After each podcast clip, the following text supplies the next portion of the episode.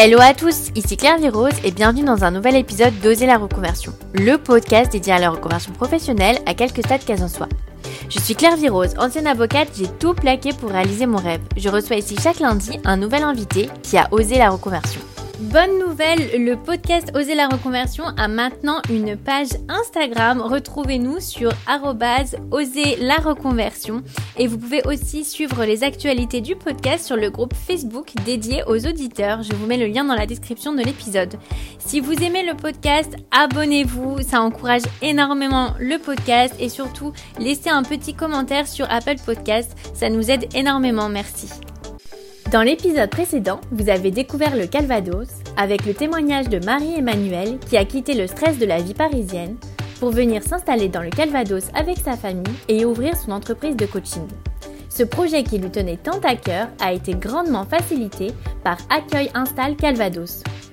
Que vous envisagez simplement de déménager dans le Calvados ou que vous ayez déjà fait vos cartons, le Calvados veut vous accompagner, vous et votre famille, pour faire de votre nouvelle vie un changement réussi. Accueil Install Calvados est un service sur mesure, gratuit, mis en place par Calvados Attractivité, l'agence du conseil départemental du Calvados. Il est ouvert à tous les actifs et toutes les professions, dont les professionnels de santé et de la filière équine. En s'appuyant sur les services des 16 communautés de communes du département, Accueil Install Calvados vous accompagne et facilite votre installation à travers 5 prestations clés. L'équipe d'accueil Install Calvados vous renseigne et vous fait découvrir votre futur cadre de vie grâce notamment à des itinéraires en autonomie, vous accompagne dans les démarches d'inscription scolaire et la recherche de modes de garde de vos enfants, recherche un logement qui vous correspond en mobilisant son réseau de partenaires les visites peuvent être organisées sur une journée selon vos disponibilités.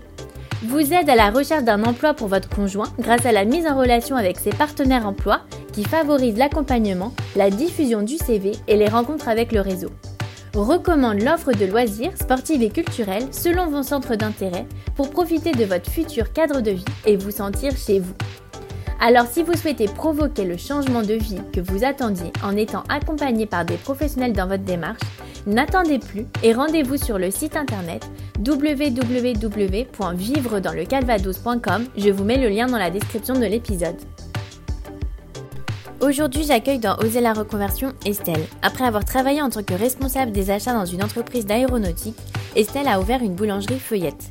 Après le bac, Estelle ne sait pas trop quoi faire. Elle commence en tant que commerciale, puis monte les échelons progressivement jusqu'à devenir responsable des achats indirects dans une entreprise d'aéronautique. Elle négocie et achète tout ce dont l'entreprise a besoin et qui n'est pas directement lié à la production. Estelle dirige une équipe de 5-6 personnes. Après une quinzaine d'années, Estelle ne se reconnaît plus dans les valeurs de l'entreprise, le management trop agressif et la pression des chiffres. Avec son conjoint, ils rêvent de créer leur entreprise à deux avec leurs valeurs où ils pourront mettre en place le management dont ils rêvent. Ils tombent amoureux des boulangeries feuillettes, boulangeries et pâtisseries premium avec un coin pour se restaurer sur place. Ils décident alors d'ouvrir leur propre boulangerie feuillette en franchise. Aujourd'hui, Estelle et son conjoint sont encore dans les travaux et le recrutement d'une équipe de 20 personnes pour ouvrir leur propre boulangerie feuillette près de Rouen dans seulement quelques mois. Alors avec Estelle, on a évoqué sa carrière dans une entreprise d'aéronautique, ses techniques de négociation, le management de ses rêves, comment elle s'est reconvertie en même temps que son conjoint pour lancer une entreprise à deux, pourquoi ouvrir une franchise est une bonne idée lorsqu'on est novice, l'investissement représenté pour ouvrir une boulangerie et leur future boulangerie feuillette. Mais je vous en dis pas plus et laisse place à ma conversation avec Estelle. Bonjour Estelle, bienvenue dans Oser la reconversion, je suis ravie de t'accueillir. Bonjour Claire bah, je suis contente d'être là aussi. Alors, est-ce que tu peux nous dire quel est ton métier actuel?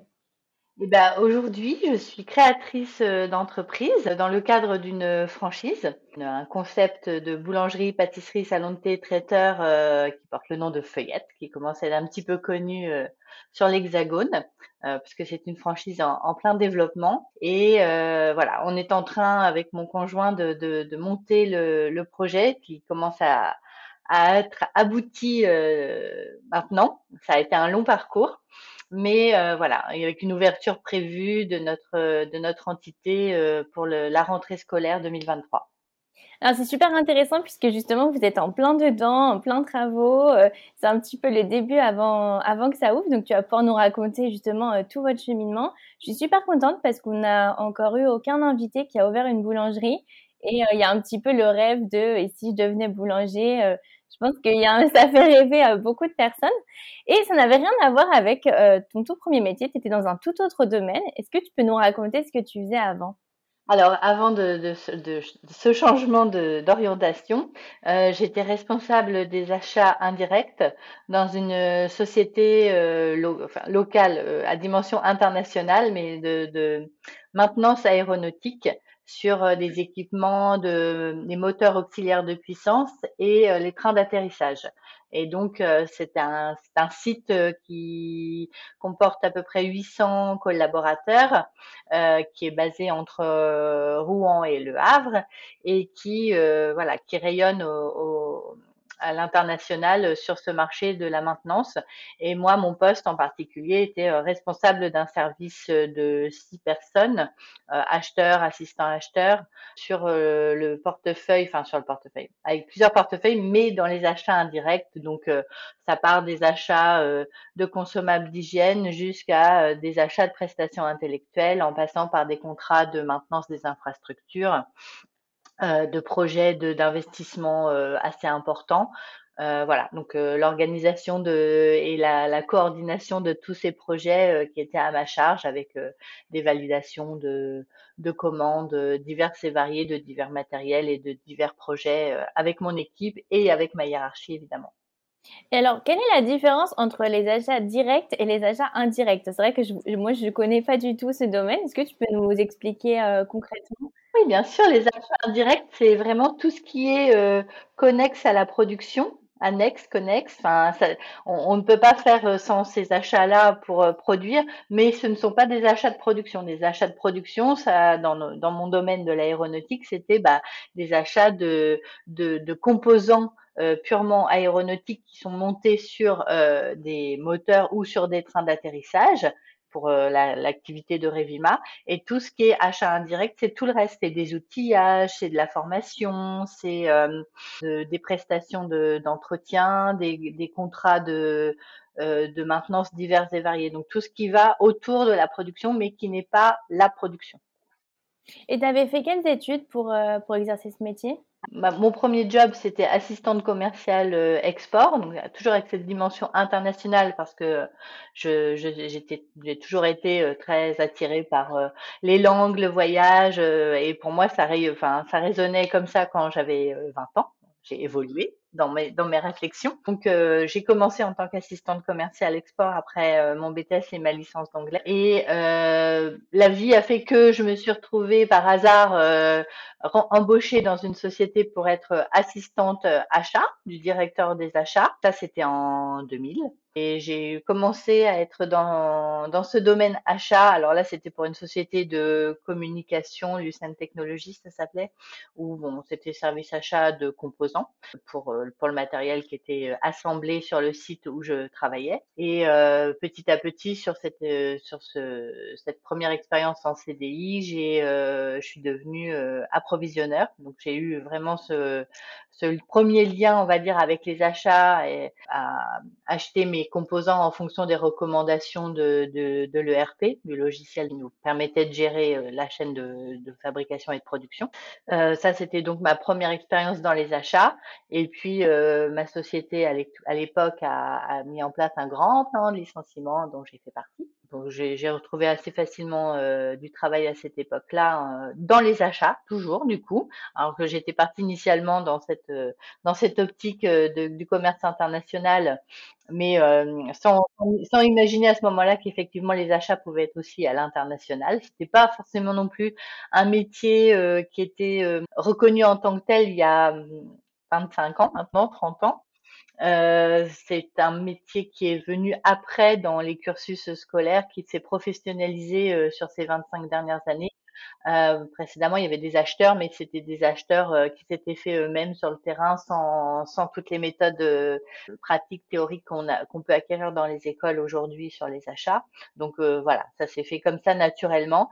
Et puis après, donc cette expérience-là, elle a duré trois ans. Et après, j'ai trouvé, donc j'ai été embauchée par une autre société toujours euh, à dominante internationale dans l'emballage industriel où euh, j'ai été euh, donc premier poste assistante du, du service achat puis petit à petit coordinatrice achat sur les cinq ans et demi ou les cinq ans et demi où je suis restée dans cette entreprise.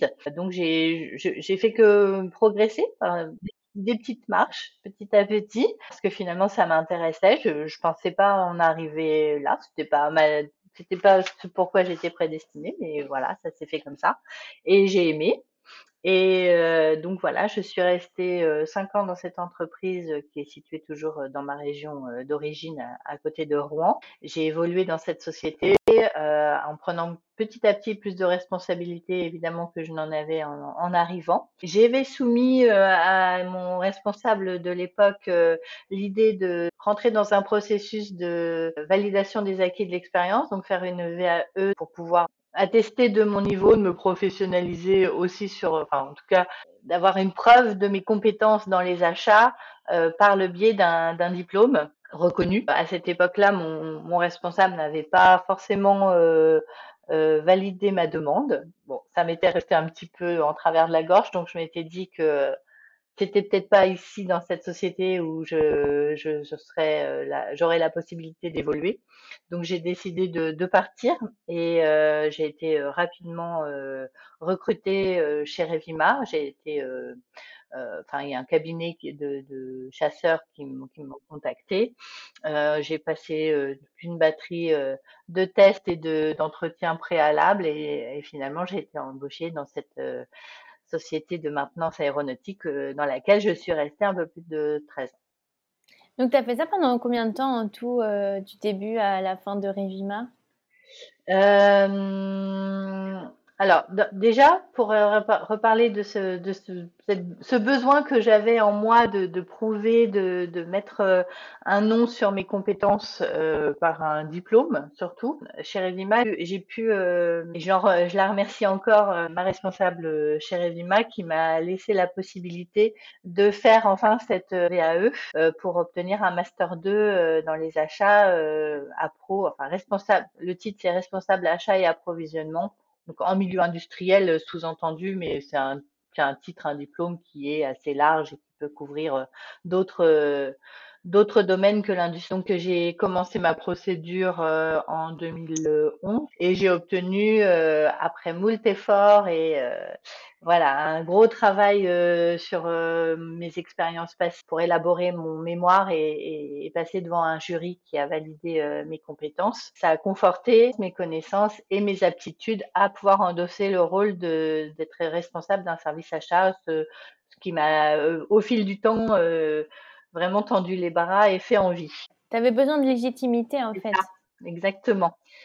j'étais pas forcément, si je dois revenir sur mon parcours, j'étais pas forcément hyper fière de mon parcours euh, scolaire, euh, de mes études post-bac. Euh, à ce moment-là, j'étais comme d'autres, mais, mais, mais finalement après, en, en, regardant ce qui s'est passé pour mes, mes amis, elles ont toutes eu des parcours ou tous eu des parcours un peu peut-être moins organisés que les parcours de nos jeunes aujourd'hui où ils sont déjà très cadrés dès la seconde, la première, la terminale. Ils sont sur une voie dans mon entourage, euh, ils dévient rarement, ils ont des, des, envies de métiers différentes de nos métiers de l'époque, mais en, en, règle générale, ils sont, ils sont sur des rails, je le vois avec mes propres enfants, et ils vont au bout.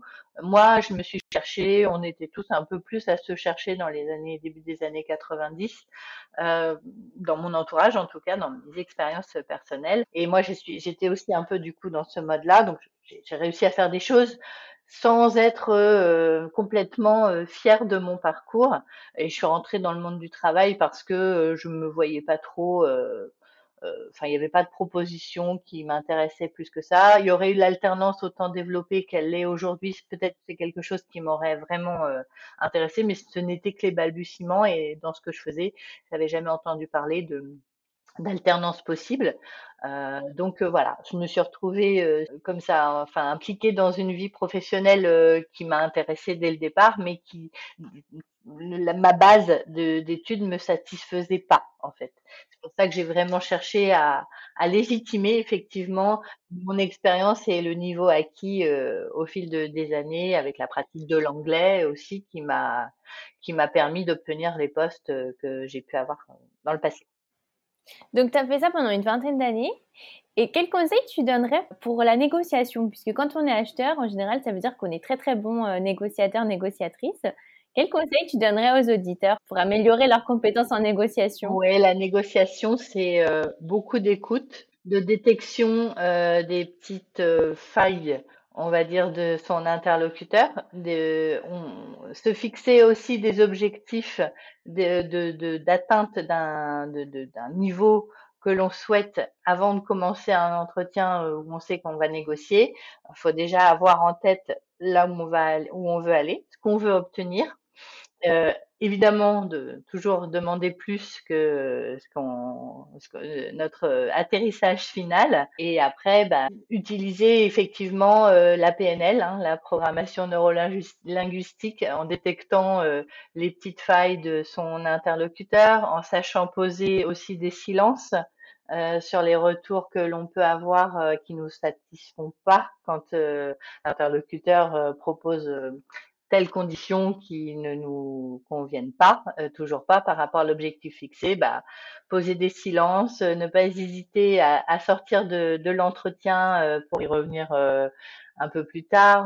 voilà, bon, j'ai fait des formations aussi dans ce cadre-là pour améliorer les, mes, mes compétences en, en, négociation et il y a beaucoup beaucoup de, de leviers qu'on peut qu'on peut utiliser. Ceux-là sont, je pense, les, les principaux qu'on peut qu'on peut donner, hein, savoir enfin, savoir où on veut aller, ce qu'on veut obtenir, et puis après, bah voilà, c'est euh, un pas vers l'un, un pas vers l'autre. Euh, laisser penser à son interlocuteur qu'on lui fait euh, des petites fleurs petit à petit, et, et finalement atterrir sur sur l'objectif.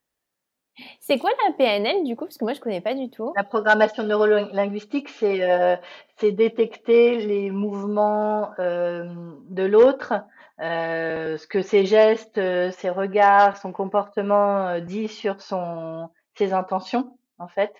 Et ça ça permet quand on connaît quelques quand on a quelques petites clés pour détecter tout ça, d'aller appuyer euh, en fonction de ses comportements, là où entre guillemets ça peut faire mal et où peut, on peut le faire craquer un petit peu. Ouais. T'as des, des livres, des ouvrages euh, à recommander? Alors, il doit y avoir le fameux euh, manuel rouge, euh, jaune, pardon, jaune et noir, euh, la PNL pour les nuls, par exemple. Ça doit être une, première base. J'ai pas, pas d'exemple là en tête. J'ai déjà eu de la littérature, mais c'est vrai que j'ai mis ça un peu au fond d'un carton parce que comme je suis partie sur autre chose, c'est mon livre de chevet quotidien.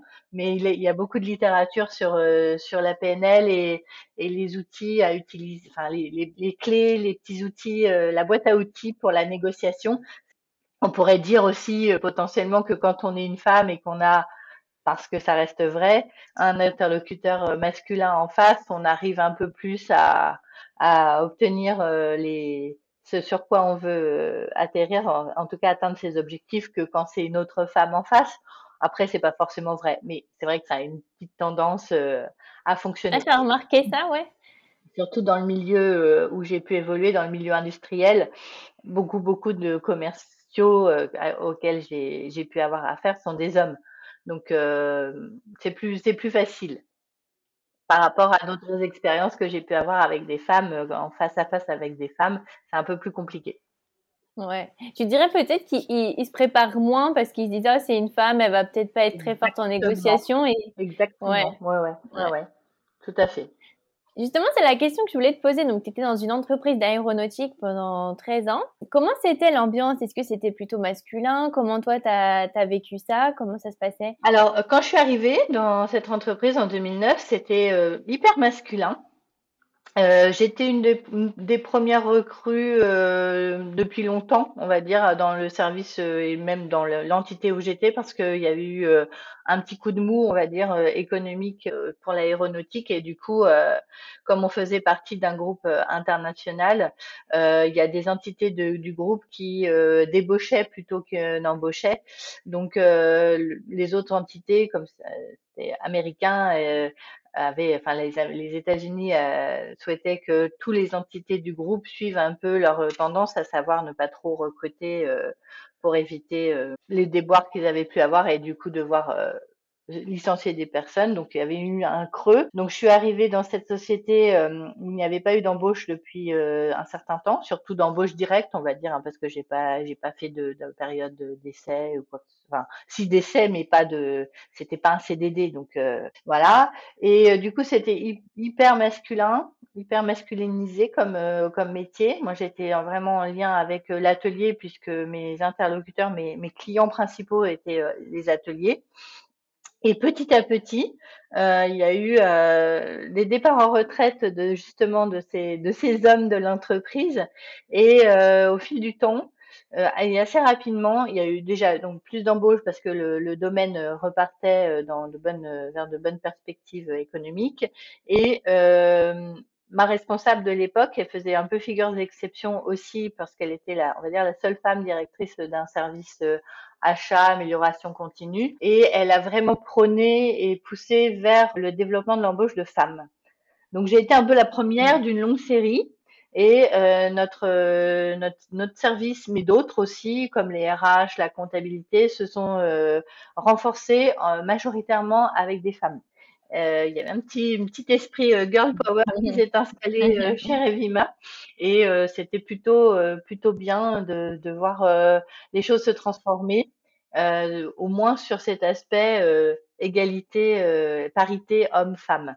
après, l'ambiance chez, dans cette entreprise au fil du temps, de mon point de vue, et pas que le mien d'ailleurs, c'est quand même dégradé en termes de, de top management, on va dire, mm. qui a eu euh, une emprise plus forte sur euh, les managers intermédiaires avec euh, des comment des des objectifs, des contraintes et des oui surtout des objectifs financiers très très forts, très importants. qui a ces, enfin, ces, ces méthodes, les méthodes et les objectifs ont commencé à je trouve, moi, entacher le climat euh, agréable qui régnait dans la société pour petit à petit, euh, alors je donne absolument pas d'avis négatif euh, sur euh, ma société, hein, Revima, c'est juste que voilà, il y a eu des personnes, il y a, il y a des personnes aujourd'hui qui euh, sont pas tout à fait orientées sur les valeurs qui étaient celles que j'ai connues au départ chez Revima. Mmh. C'est-à-dire des valeurs de euh, bienveillance, euh, bonne humeur, euh, entraide, etc. Aujourd'hui, on est, enfin, ça fait qu'un an hein, que je suis partie, donc je, j'en, parle avec encore beaucoup de, de souvenirs et de, comment, de, ouais.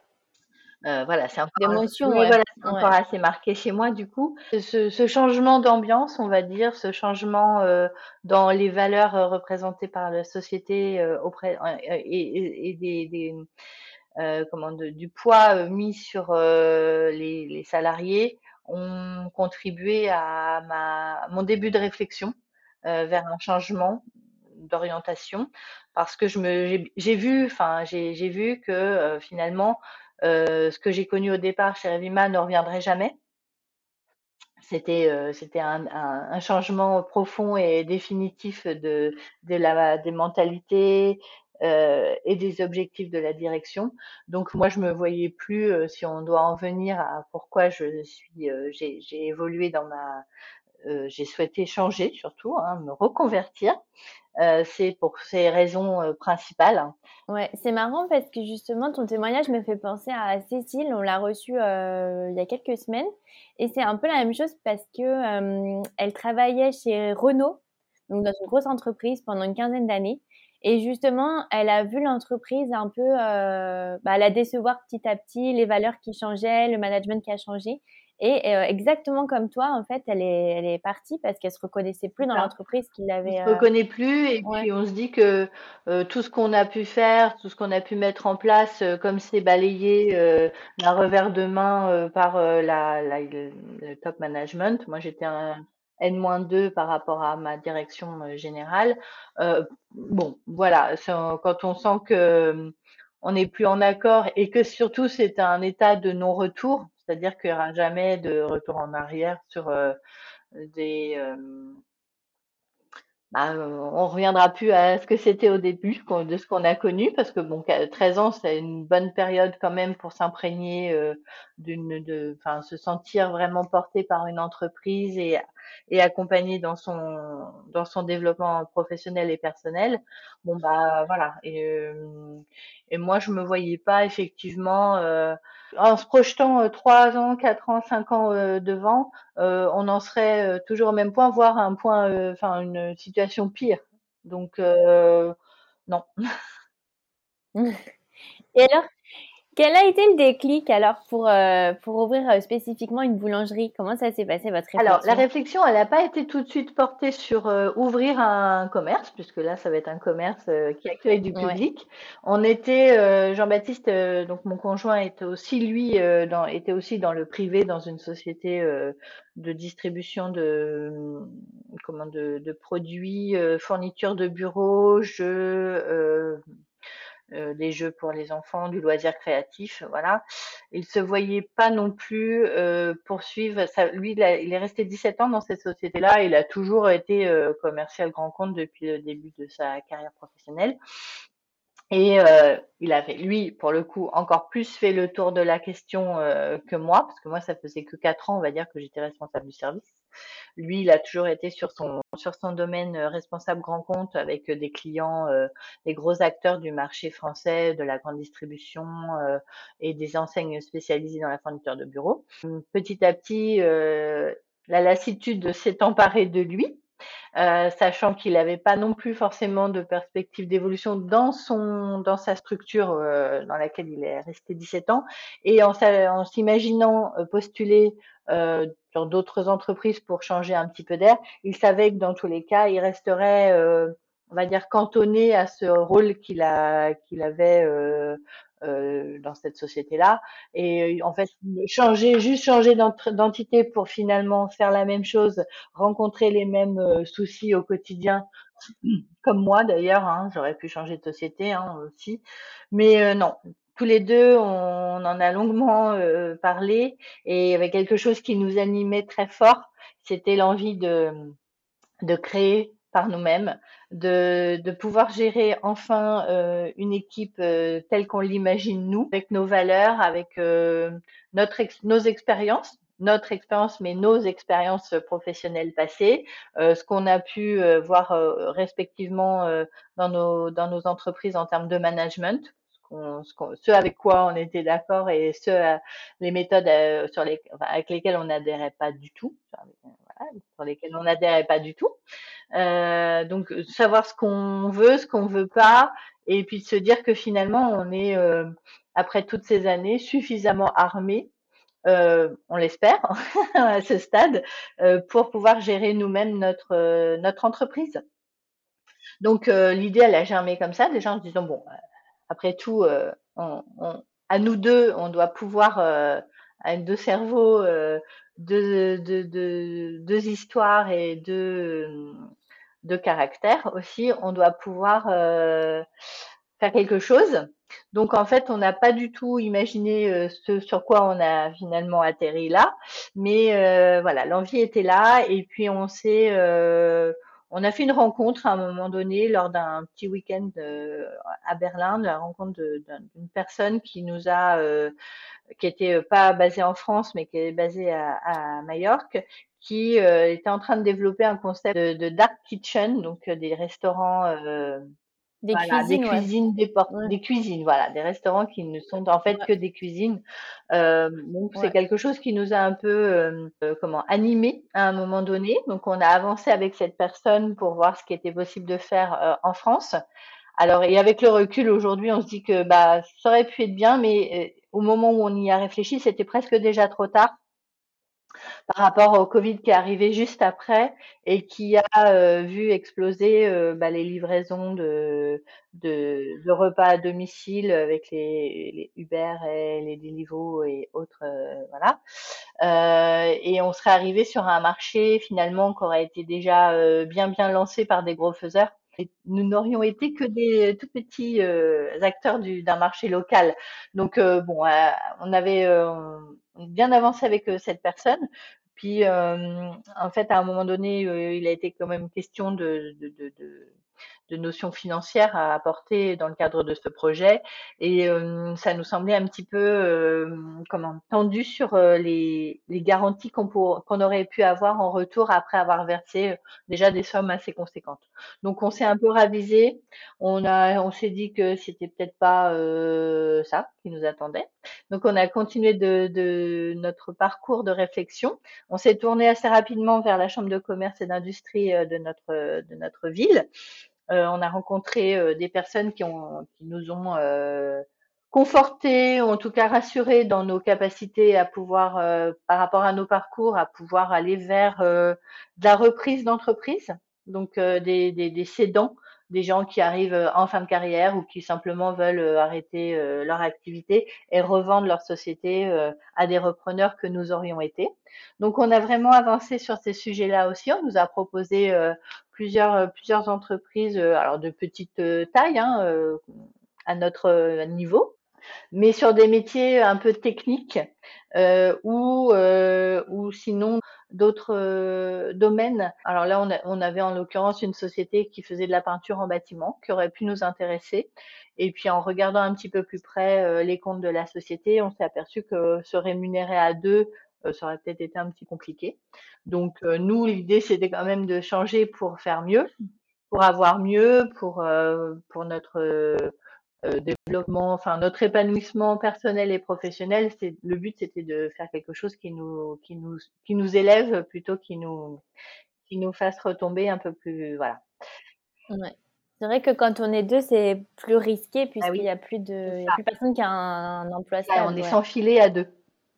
Ouais. Donc voilà, ça c'est une notion très importante. On, on a rapidement compris qu'il nous fallait quand même euh, des garanties des bases, euh, une base solide pour se dire que euh, on allait pouvoir euh, continuer de progresser et non pas se retrouver dans quelque chose de plus galère, de plus compliqué de ce qu'on faisait avant. C'est pas le but. Et, et enfin, à peu près conjointement à cette période où on a été contacté par plusieurs entreprises et, via la CCI, Jean-Baptiste, moi-même, donc on avait toujours nos, nos emplois respectifs. Hein, on a continué de travailler normalement tout en faisant, menant ces réflexions, en ayant des rendez-vous avec la chambre de commerce, plusieurs euh, personnes qui nous ont accueillis, orientés, je les en remercie. Euh, Jean-Baptiste, lui, dans son métier, se déplaçait euh, assez quand même régulièrement pour euh, pour aller voir ses clients, et euh, il lui est arrivé à plusieurs reprises, est arrivé à plusieurs reprises de, de se rendre à Tours, dans région donc Tours, c'est à 3 heures, 3-4 heures de, de, Rouen, donc il partait tôt le matin, prévoyait son premier, son premier rendez-vous à 10-11 heures et le deuxième dans l'après-midi pour pouvoir revenir en fin de journée. Et lors de ces déplacements-là, le, déjeuner du midi, bah, c'est sur le pouce. Hein, on n'a pas le temps trop de, se poser si on veut pas revenir trop tard. Et il s'est retrouvé euh, plusieurs reprises donc dans ses, ses rendez-vous à Tours, c'est l'anecdote, hein, euh, à chercher de quoi déjeuner euh, à 13 heures et de se retrouver devant des boulangeries qui sont démunies, des boulangeries de quartier, hein, des petits artisans, démunies de, de sans vouloir s'arrêter. il n'avait pas envie de s'arrêter à chaque fois chez McDonald's ou quoi, c'est pas, pas trop notre, notre truc. Et un jour, il, a, il est tombé par, par hasard, donc, enfin par hasard, en tout cas dans sa recherche d'un emplacement pour déjeuner midi, dans une entité du, de feuillette. Euh, il a trouvé ça sympa, il l'a gardé pour lui dans, dans un coin de sa tête. Il a déjeuné sur place, il s'est posé, il a branché son ordinateur, il a préparé son rendez-vous suivant, et puis il est rentré. Euh, il y est retourné quelques temps après, il a, il a redéjeuné euh, au même endroit, et le soir en rentrant, cette fois il m'en a parlé en me disant écoute, euh, j'ai déjeuné dans un endroit plutôt chouette, euh, je te montre. Alors on a regardé sur internet le site. Euh, j'ai dit ah ouais, ça a l'air sympa. Il me dit bah en fait il, il franchisait. Donc, jusque-là, euh, on n'avait pas du tout, du tout euh, imaginé euh, se, pencher vers la franchise, quelle qu'elle soit, hein, de, ce genre de, domaine de la boulangerie, pâtisserie ou autre. On n'avait pas du tout imaginé qu'on pourrait aller vers ça. Et ça, c'était juste avant l'été. Du coup, on n'avait rien à perdre. Hein. On a du coup candidaté directement en ligne avec un formulaire qu'ils ont sur leur, sur leur site web. Et ça, c'était, oui, ça devait être en juin. Euh, du coup, ça commence à remonter. Ça devait être en juin 2020, en plein Covid. On est parti en vacances euh, l'été. Et en donc, euh, donc ils ont élevé notre candidature. En remontant de nos de notre de nos vacances, on s'est on s'est arrêté. Donc on rentrait un dimanche. On s'est arrêté dans une des boulangeries qui est à Chartres ou à Orléans, je ne sais plus laquelle. Bon, c'est pas très grave. Il était 18h, c'était un, dimanche soir et on s'est garé. Et là, il y avait une queue, une file euh, incroyable de clients devant la boutique, à l'intérieur aussi. Donc euh, forcément, je, suis, je, l'ai accompagné pour qu'on aille chercher notre baguette et, et nos quelques petites euh, douceurs pour rentrer après les vacances. Et en rentrant dans le dans le dans la boulangerie, là, j'ai tout de suite eu la réaction waouh Ah, mmh d'accord, ok. Là, on n'est pas, on n'est pas sur un truc euh, euh, chaîne. Euh, enfin, ça fait, c'est pas du tout, c'est pas du tout comparable à d'autres, d'autres enseignes. Ouais. C'est assez haut de gamme, tu dirais? C'est quoi qui t'a plu C'est premium. Ouais. Euh, c'est très joli, euh, un intérieur très cosy, très confortable, euh, un peu comme une maison de famille. On a envie de se poser là et, et de pas en bouger pendant deux heures, hein, prendre une boisson chaude, une boisson fraîche, peu importe, quelque chose à grignoter, tout seul, en famille, entre amis ou je ne sais. Enfin voilà, il y a plein de choses à, plein de situations à imaginer et euh, très, une très belle euh, vitrine, euh, enfin un très beau comptoir très rempli de beaux produits. tout fait en vie en fait, du salé, du sucré, de la viennoiserie, des beaux pains, toutes sortes de, enfin voilà. Donc ça en met un peu plein les yeux quand on rentre. Et bon, j'ai été, j'ai été conquise, hein, faut dire. Mmh et euh, voilà, on s'est dit, bah, pourquoi pas. Donc, pas longtemps après ça, comme on avait candidaté, que je me refasse un petit peu le film, on a été contacté euh, par le développeur de la société en fait, la personne qui cherche en fait des futurs candidats à la franchise, euh, qui étudie évidemment de très près les dossiers de candidature, puisque leur rentabilité dépend des, des choix des choix qu'ils font sur les franchisés, parce que forcément la franchise euh, verse une redevance comme toute franchise euh, à sa mais à son siège au franchiseur, et nous bah, on engage un grand pan de notre vie euh, tout, un peu tout dans cette aventure quand même quand on, se lance dans ce genre, euh, quand on l'a jamais fait, quand on n'est déjà pas commerçant. Euh, voilà, on a des confrères qui, le, qui, ont déjà été commerçants avant, nous non. Donc c'est un grand saut dans le vide. Alors avec des filets, comme je le disais tout à l'heure, hein, le fait d'être dans une dans un cadre de franchise, on a ce filet, ce matelas de sécurité, on va dire sous euh, juste sous nous, qui nous permet de de nous lâcher un peu parce que on n'a pas cette pression euh, que des, des, indépendants pourraient avoir. Alors si, si on n'avait pas été dans un cadre de franchise, euh, jamais on ne serait allé vers la boulangerie pâtisserie. Hein. C'était pas c'était pas un choix euh, qu'on aurait qu'on avait dès le départ. Ça c'est euh, un choix euh, qui s'est euh, concrétisé par les échanges que l'on a pu avoir avec notre franchiseur, avec d'autres franchisés récents ou plus anciens installés pour Feuillette qui nous ont avec lesquels on a énormément échangé. qui nous ont confortés dans notre légitimité à pouvoir prétendre à être dirigeant dans ce cadre. Ne fera jamais des boulangers, euh, on n'a pas, voilà, on va, on, va salarier des boulangers. C'est quelque chose que l'on aime. Hein, on a de l'appétence. Euh, on est tous les deux des bons vivants, des épicuriens. On aime, euh, on aime les bons produits, on aime manger, etc. Mais on n'est pas boulanger. Mmh. Et donc tu dis que tu as plus de filets parce que ils vont te faire des projections financières, par exemple, ils vont te dire je pense que tu vas rentrer tant d'argent. Il te un petit peu des chiffres de ce que tu peux avoir? Oui, oui, bien sûr. Euh, avant même de, signer quoi que ce soit avec eux, on a euh, pris énormément de renseignements et de garanties pour savoir où on va. on a un investissement de départ à mettre nous sur la table qui est aussi conséquent, mais qui permet de savoir qu'on rentre dans cette franchise et on est, euh, on est euh, encadré, on est entouré, on est managé par, euh, par le cadre en place c'est-à-dire que c'est un modèle qui est déjà éprouvé. On n'invente pas, nous, quelque chose, on ne prend pas ce risque-là, parce qu'on a tous les deux 50 ans, on n'a pas du tout envie de, de se planter d'être dans une situation très délicate euh, en tant qu'indépendant parce que c'est loin d'être simple. Euh, on avait besoin de cette sécurité, mais en même temps de pouvoir lâcher nos chevaux en se disant on va euh, voilà on va gérer notre propre équipe, on va donner nos propres notre nos propres notre propre vision, nos valeurs et, et, créer de la valeur en ayant une équipe qu'on a qu'on a envie de faire monter en compétences, en responsabilité, qu'on voilà, on a vraiment cette envie euh, profonde au fond de nous de, de faire fructifier euh, ce pourquoi on s'investit tous les jours depuis euh, maintenant euh, de bonnes années. Mmh. Et en termes d'investissement, tu as un plus gros investissement financier quand tu rentres dans une franchise que par exemple si tu crées une boulangerie, je sais pas, à ton nom, en embauchant des ah boulangers et tout ça? Oui, oui, parce qu'en fait, ah oui, c'est un gros investissement, hein. On, vient avec une enveloppe. Alors là, je sais qu'ils l'ont baissé un petit peu pour euh, permettre à plus de, de, candidats à la franchise de se manifester, mais euh, je ne sais pas si je dois si je peux donner des chiffres ici.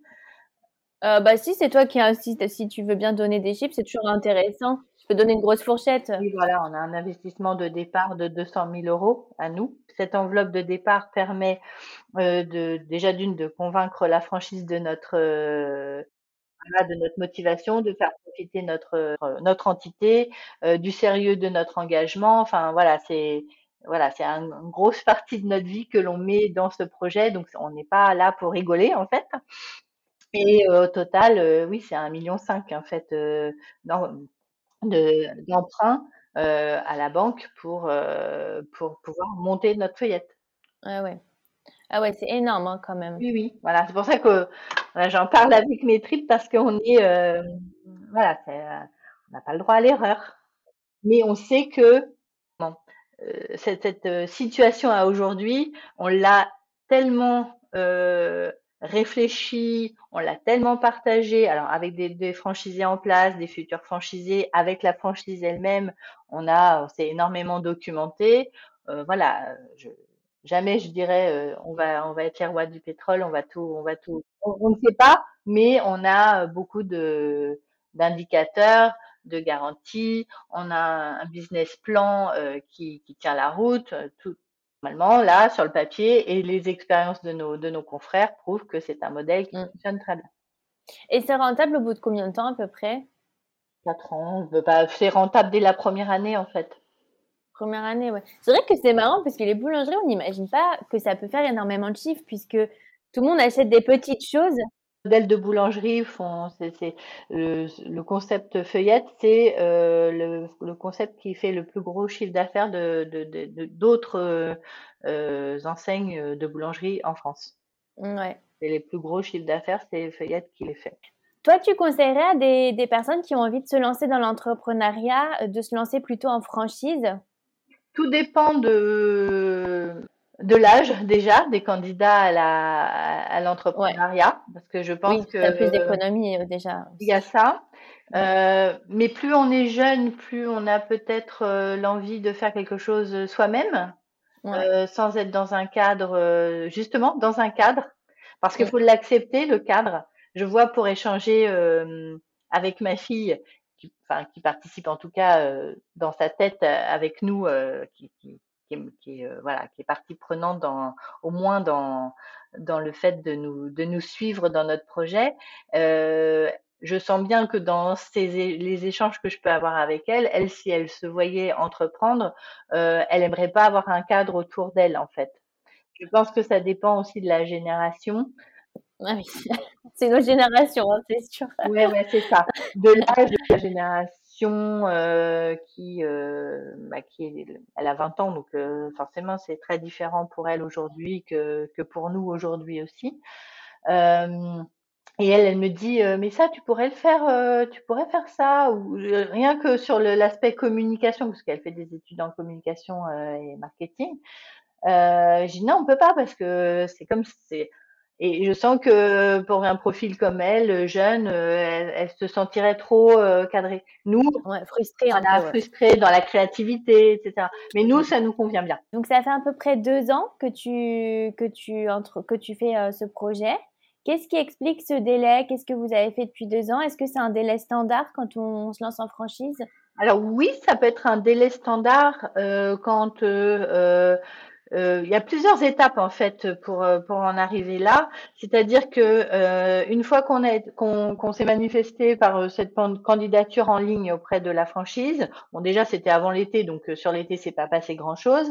On a été contacté en septembre par le développeur qui nous a fait un premier entretien téléphonique pour qu'on pour vérifier effectivement notre motivation, euh, notre détermination et euh, nos possibilités financières aussi de, de alors c'est pas le, le premier prérequis hein, mais à un moment donné forcément ça arrive dans la conversation parce que ça sert à rien d'avancer trop si euh, il n'y a pas cette il n'y a pas de quoi montrer son compte en banque à un moment donné en revanche, euh, derrière, il y a d'autres étapes, euh, même si on n'évoque pas ça tout de suite. Derrière, euh, on a eu donc ce premier entretien téléphonique. Ensuite, peut-être un mois après, on est allé le rencontrer directement au siège social de, de, Feuillette à Blois. Donc, il faut aussi trouver un moment dans son propre agenda pour se libérer, prendre une journée de congé parce qu'on était l'un et l'autre en emploi. donc, d'aller faire ce rendez-vous. Derrière, il y a de nouveau un petit peu de délai d'attente, voilà. Et puis après, on nous propose si déjà ces entretiens-là matchent, on nous propose d'aller euh, faire une journée, enfin une, nuit, une journée en immersion dans une entité du groupe en tant que observateur, mais un petit peu euh, petite main euh, sur cette journée-là pour pour comprendre pour nous ce qui nous attend demain, mais on n'en a qu'un petit aperçu, hein, parce que sur une journée c'est vraiment pas grand-chose. Mais c'est pour eux aussi de voir comment on, on, se comporte et avec euh, les, le personnel qui est là, puisque c'est une entité classique du groupe qui fonctionne, hein, qui ouvre à 6 heures le matin, qui ferme à 20 heures, donc elle, elle est dans son rythme, dans ses, dans ses objectifs de la journée. Donc voir comment nous on évolue là-dedans, si on on sait respecter deux trois consignes, euh, voilà, pour euh, et voir notre notre appétence aussi pour les produits, parce que c'est quand même très important. Le, produit chez Feuillette est quand même au centre du, des sujets et la satisfaction client, donc ça va ensemble. Donc voir comment on se comporte par rapport aux produits et puis euh, faire un petit débrief en fin de cette journée avec le responsable de l'entité pour euh, bah, que lui donne ses, ses, ses commentaires ou ses, ses, remarques par rapport à, cette journée et que nous, on, on, on donne aussi notre, ressenti sur cette euh, journée d'immersion. Donc, qui s'est plutôt bien passé du coup, puisque derrière euh, on remplit euh, de nouveau un questionnaire sur euh, cette journée, nos impressions, ce qui nous a étonné, ce qui nous a plu, ce qu'on imaginerait faire évoluer. Enfin, c'est déjà des réflexions un peu poussées parce que sur une journée c'est un peu compliqué déjà de, se positionner comme ça. Mais bon voilà, tout ça fait qu'il y, a un, déroulé de questionnaire qui ensuite retourne au siège et qui est étudié par le siège et par la direction. Donc Jean-François Feuillette en l'occurrence, qui regarde un petit peu toutes les données et qui euh, décide à l'issue de cette de l'étude de ce, de ce, début de dossier de nous rencontrer ou pas. Donc il nous, on a eu l'information quelques semaines après que voilà qu'il souhaitait euh, avec euh, son épouse à, l'époque nous, nous pour passer un entretien avec, euh, avec eux. Euh, donc on est retourné, donc il faut reprogrammer une journée, il faut que ça colle avec les agendas de tout le monde, hein, donc euh, voilà. Euh, et, le, et le nôtre aussi pour poser de nouveau une journée de, de congé pour pouvoir euh, partir sur le, siège social. non, d'ailleurs, c'était pas le siège social, c'était un magasin du groupe. Donc, on les a rencontrés là-bas. On a fait un entretien bah, pour se connaître un petit peu. Euh, on a eu pas mal de questions hein, de leur part pour euh, pour euh, qu'ils soient sûrs de notre volonté de comment d'adhérer aux valeurs, d'être vraiment dans le référentiel attendu des franchisés, c'est-à-dire qu'ils veulent éviter que ce soit juste des investisseurs qui arrive avec euh, un million euh, tout de suite à mettre sur la table, on va dire un million, hein, euh, et que derrière, bah, ils mettent un gérant dans l'unité et qui s'en occupe que de loin. C'est pas du tout la façon de voir les choses de la franchise. Ils veulent des gens de préférence en couple comme nous, donc c'est un critère important. On peut se lancer tout seul, mais de ce qu'on voit nous là au quotidien, tout seul, c'est très compliqué. Parce qu'à nous deux, on est déjà très très très très occupés. Et euh, donc déjà, pour eux, c'est important de vérifier tout ça. Donc euh, des profils qui seraient là que pour investir ou que pour euh, se dire on va faire de l'argent, hein, en parlant très crûment, ils en veulent pas. Donc, donc voilà, nous, on savait, forcément, avant, avant de passer cet entretien, on ne sait pas ce qu'ils attendent de, de, nous. On y va avec qui on est, comme on est, avec nos, nos convictions, nos expériences, nos histoires, et soit ça match, soit ça matche pas s'est trouvé que ça a matché. Donc on l'a su euh, 15, 15, jours après cet entretien que on a été euh, validé en tant que futur franchisé. Donc ça veut dire là c'est le point de départ de euh, la, validation du début de la franchise pour nous et bon voilà donc euh, ce jour-là on ouvre le champagne hein, quand même parce que c'est quand même euh, important ça concrétise ça valide toute notre euh, démarche euh, en amont euh, et les autres, les autres démarches qu'on a pu faire aussi qui n'ont pas abouti. Donc tout ça, c'est le cheminement pour arriver à ça. Et derrière, donc on signe un premier document qui s'appelle un DIP, hein, qui est classique dans tout contrat de franchise. Hein, c'est un, contrat préalable à la franchise. Et puis après, bah, c'est à nous d'aller trouver là où on va s'implanter. Donc il faut, voilà, faut trouver soit un terrain, soit un local, euh, de préférence euh, un local euh, euh, bah, si, si à louer ou à acheter, un terrain à louer ou à acheter. Bon, en général, les terrains c'est plus à l'achat. voilà, donc ça c'est sauf si la franchise a quelque chose déjà à nous proposer parce qu'ils ont un, un, un, projet sous le coude, ils ont un emplacement ou un local ou quelque chose qui peut euh, pourrait potentiellement nous convenir, ou alors c'est à nous de chercher si, si, leur proposition ne nous convient pas pour diverses raisons. Et c'est ce qui s'est produit pour nous, puisqu'ils nous ont proposé un emplacement euh, en région euh, nord de la région parisienne. Alors c'était nous, le but c'était vraiment qu'on arrive à s'implanter sur notre territoire aujourd'hui, mmh. voilà chez, chez nous, puisqu'on a des contraintes familiales qui font que euh, l'un et l'autre qu'on ne voulait pas se délocaliser pour nos enfants, hein, déjà, c'était euh, important. Tout ça, c'est une grosse, grosse réflexion parce que c'est vrai qu'on nous sert un dossier quasiment prêt sur un plateau, très tentant parce qu'eux ils savent ils ont leur euh, ils ont leur ratio ils ont leurs études de marché qui prouvent que l'emplacement il est top il est premium. On est sur des emplacements qui qui sont quasiment avec les mêmes contraintes qu'un emplacement McDo ou KFC euh, ouais, sans qu'on soit euh, à comparer du tout avec de la restauration rapide. Mais c'est le type d'emplacement qui est recherché par la franchise. Donc le cahier des charges est très contraignant. Donc quand on nous sert soit sur un plateau on hésite quand même à refuser mais on se disait, comme on n'était qu'au début du processus de recherche, on s'est laissé un peu le temps euh, de chercher, puisqu'on était encore chacun de notre côté dans nos emplois, on avait notre sécurité.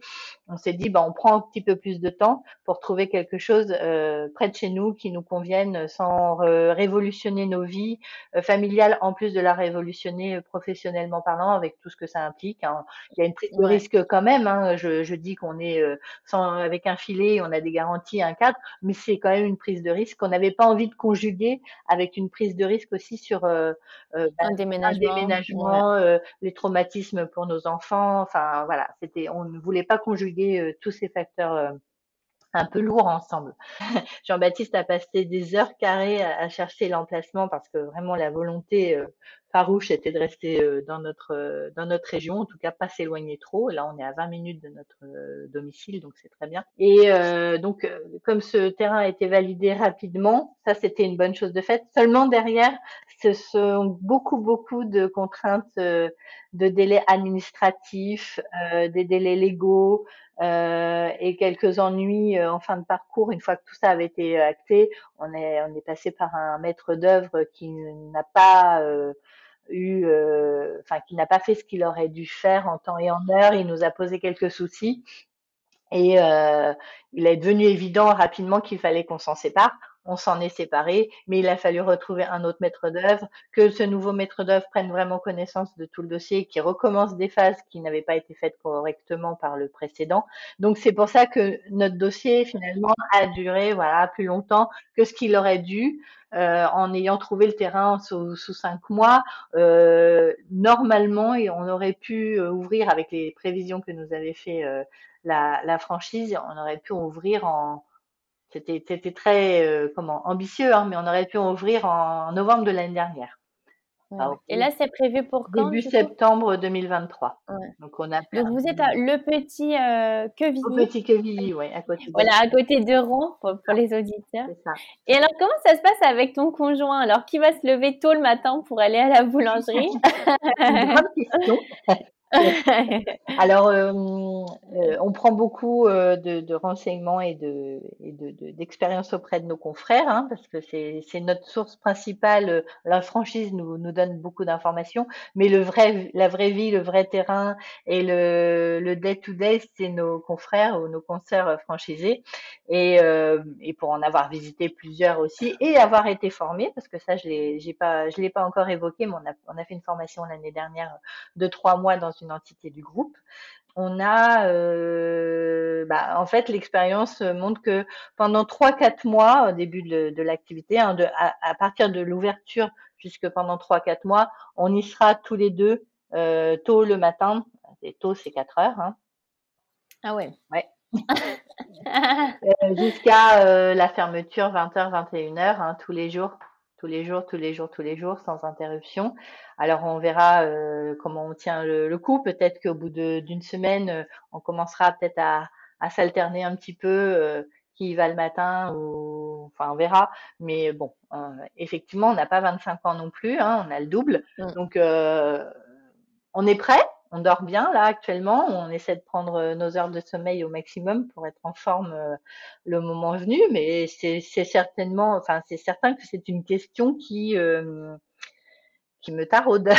Mais c'est comme avoir un enfant à nouveau en fait. on dit bah, il va falloir. On n'a pas le choix. Hein. Là on a un gros bébé à gérer, que tout le monde soit une équipe à, à créer. Et, à, faire adhérer à notre à nos visions, à nos valeurs. Donc euh, et, et s'assurer que le travail est fait correctement tel qu'on l'attend au quotidien. Donc il faut qu'on soit présent.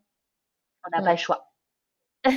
Alors dernière question, c'est toujours la question que je pose à la fin. C'est quoi pour toi une reconversion réussie? Euh, alors, je, je, pourrais le peut-être en dire plus dans un an, parce que dans un an, j'aurai euh, six mois ou sept mois d'activité.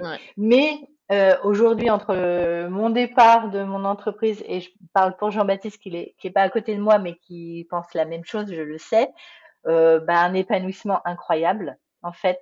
Toutes ces étapes, tout ce parcours que j'ai pu raconter et, et tous les détails que je n'ai pas racontés, euh, à savoir tout ce qu'on doit faire au quotidien, toutes les petites emmerdes qu'on a, hein, pour parler euh, trivialement, euh, tous les interlocuteurs qu'on rencontre, des partenaires qui nous aident, le, la banque, l'expert comptable, le maître d'œuvre, les, nos, nos, fournisseurs divers et variés, notre famille, nos amis, enfin, qui nous soutiennent dans, dans ce projet. Qui, bon, pour la famille, c'était un peu plus délicat au départ, puis finalement, on les a convaincus d'adhérer à notre projet et on a réussi, visiblement, parce qu'ils sont contents aujourd'hui. Euh, ben, euh, moi, Jean-Baptiste, on, on se sent vraiment euh, épanoui de toute, même si c'est éprouvant par moment, épanoui, euh, heureux de le faire. Enfin, moi, j'ai des petits papillons dans le ventre euh, tout le temps, comme comme quand dans un état amoureux un peu. On est on est super content, on est excité, euh, et je pense que c'est ça en fait. Le, la reconversion réussie, elle commence là, avec ce, cet avant-projet, avant-ouverture, on va dire. C'est euh, plein d'étoiles dans les yeux parce que bah parce que on espère, euh, on espère beaucoup et on va, on met et on met tout en œuvre euh, au quotidien pour que ça marche. Donc euh, comme comme tout ça c'est très personnel, c'est c'est plein de, enfin le professionnel, le personnel, aujourd'hui, ils se mélangent. Il y a, il y a des gens qui pourraient dire, ah, mais tu mélanges le pro. Non, nous, ça nous éclate, en fait. On avait tellement envie de ça. On avait envie de se réaliser par nous-mêmes comme ça. Et, c'est devenu, c'est devenu euh, criant de vérité au fil de ces mois. Alors, c'est sûr, quand on a quitté nos postes, on était un peu en se disant, bon voilà, ça y est, on n'a plus rien euh, qui nous retient, qui nous, qui nous, qui nous lie qui nous rassure. Euh, quand on est salarié, on a ce, ce, ce, matelas sous nous qui nous qui nous soutient. On, se dit bon bah si on flanche parce qu'on a un petit problème passager, on est quand même là. Il y a quand même l'entreprise. Là non, il n'y a plus rien. Ouais, ouais, c'est un peu la prison dorée, je dirais. Hein. C'est ça.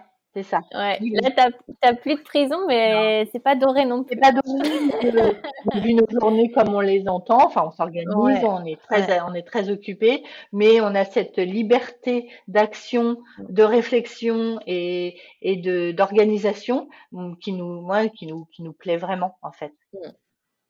Et alors, quels sont, quels sont vos projets pour l'avenir? Eh bien, on fait un feuillette. Hein. Là, euh, c'est le, euh, c'est notre bébé. Peut-être que ce sera le seul, mais peut-être qu'il y en aura d'autres derrière. Alors feuillette ou une autre activité, mais on ne le sait pas pour le moment. Mais euh, beaucoup de nos confrères euh, s'arrêtent rarement à un feuillette, ils en ont un deuxième à un moment donné. Ouais. Donc pourquoi pas? Pourquoi Comme quand tu fais deux enfants. ça, on, laisse le temps parce que euh, parce qu'on va quand même un peu vers l'inconnu sur ces aspects effectivement effectifs à gérer on le sait que c'est pas quelque chose de simple hein, de, gérer euh, une quantité parce qu'on va avoir 25 salariés à peu près entre 25 et 30. Hein. C'est pas rien. Euh, et puis bah voilà, il faut après faut faut se dire bah allez on se relance une deuxième fois. On sait par quoi on est passé. Demain ce sera plus facile de se relancer sur un, deuxième euh, magasin potentiellement, mais on ne sait pas. Et puis et puis on va se laisser le temps d'y réfléchir, de, de, déjà se poser, faire ce premier, parce que c'est quand même un gros bateau à, à emmener, et, et l'avenir nous dira. Un grand merci Estelle, en tout cas, euh, ça nous a donné envie de vous rendre visite.